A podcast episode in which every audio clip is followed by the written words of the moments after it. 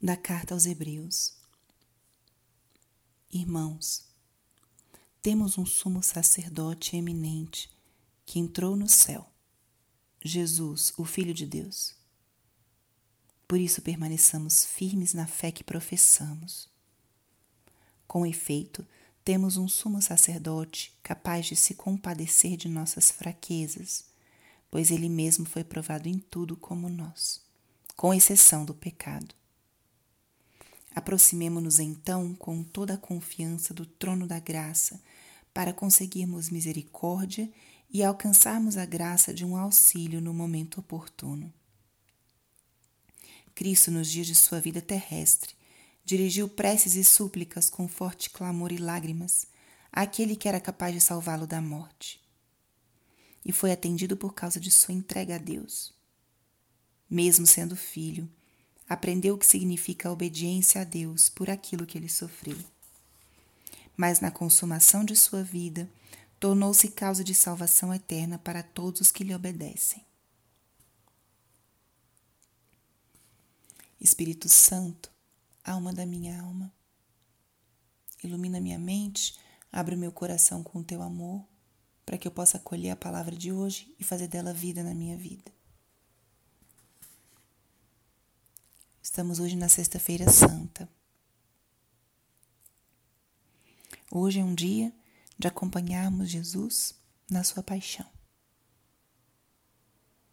Hoje é um dia de silêncio, um dia de recolhimento, um dia de voltarmos o nosso olhar para aquele que nos ama infinitamente e nos ama e nos amou a tal ponto de dar a vida por nós. Hoje é um dia em que a liturgia nos traz e nos convida a reviver, a rememorar o momento da entrega máxima de Jesus Cristo por nós.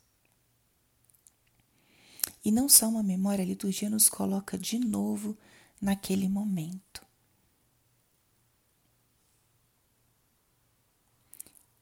O trecho do Evangelho de hoje, que não foi o que nós escutamos, é o relato completo da paixão segundo João. Quem tiver um tempo, recomendo que pegue a sua Bíblia e leia o Evangelho de João a partir do capítulo 18, o relato da paixão. É uma forma de acompanharmos Jesus em tudo que ele sofreu. E o texto que nós acabamos de escutar da carta aos Hebreus, ela explica, expressa essa identidade de Cristo como sacerdote. Sacerdote é aquele que oferece sacrifícios a Deus. E não só oferece, mas ele mesmo se sacrifica. A entrega de Jesus, ela nos trouxe vida, ela nos permitiu e nos permite vivermos uma vida em plenitude hoje e nos abriu as portas do céu. O autor da carta aos Hebreus diz: permaneçamos firmes na fé que professamos. Porque Jesus, o Filho de Deus, deu a vida por nós. O que mais precisamos? Temos um sumo sacerdote que foi provado em tudo menos no pecado. A paixão de Cristo, meus amados, ele nos permite, ela nos permite aproximar-nos com toda a confiança do trono da graça, como diz a leitura de hoje, para alcançarmos a misericórdia e o auxílio de Deus. Nosso Senhor já ganhou para nós a graça da redenção de todos os nossos pecados. Estabeleceu para sempre a nossa aliança com Deus, abriu para nós as portas do céu. Isso é o que vamos celebrar no dia de hoje. A vitória de Cristo na cruz. O que aparentemente era uma derrota, na verdade, é a grande vitória de Cristo. Aquele que não tem a sua vida tomada, mas Ele mesmo a dá. Aquele que escolheu sofrer e sacrificar-se para que nós tenhamos vida. Aquele que não foi poupado, ele até pediu ao pai: Pai, se for possível, passe de mim esse cálice, Mas não foi isso o plano de Deus. Então, nosso Jesus, nosso amado, nosso Salvador, abriu as portas do céu para nós. Nosso Salvador entregou tudo de si até a última gota de seu sangue. Viveu a obediência ao Pai de uma forma extrema. Então hoje nós contemplemos isso. Contemplemos Jesus na cruz, aquele que vive a sua paixão como um ato heróico de obediência ao Pai e que pelos seus sofrimentos e suas dores nos resgata, nos restaura, nos dá vida verdadeira e vida nova.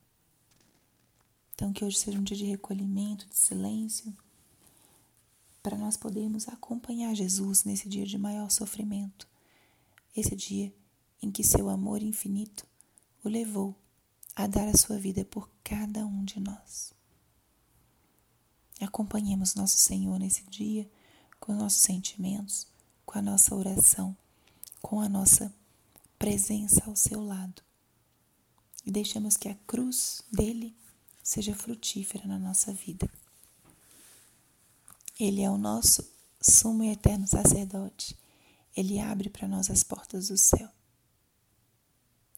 Obrigada, Senhor, por dar sua vida para que eu hoje tenha vida verdadeira em mim. Glória ao Pai, ao Filho e ao Espírito Santo, como era no princípio, agora e sempre. Amém. E uma saudação especial a todos os missionários que estão hoje partindo em missões para levar casa a casa, porta a porta, essa mensagem do amor de Cristo. Sejamos hoje mensageiros da misericórdia, mensageiros da salvação. Que a presença de cada missionário, aonde estiver, seja um anúncio dessa luz, um grande convite a que cada pessoa, cada católico que seja visitado, não viva esse dia de hoje como um mero feriado, mas sim como uma pausa necessária para podermos viver em profundidade esse dia tão importante da nossa vida, da nossa salvação.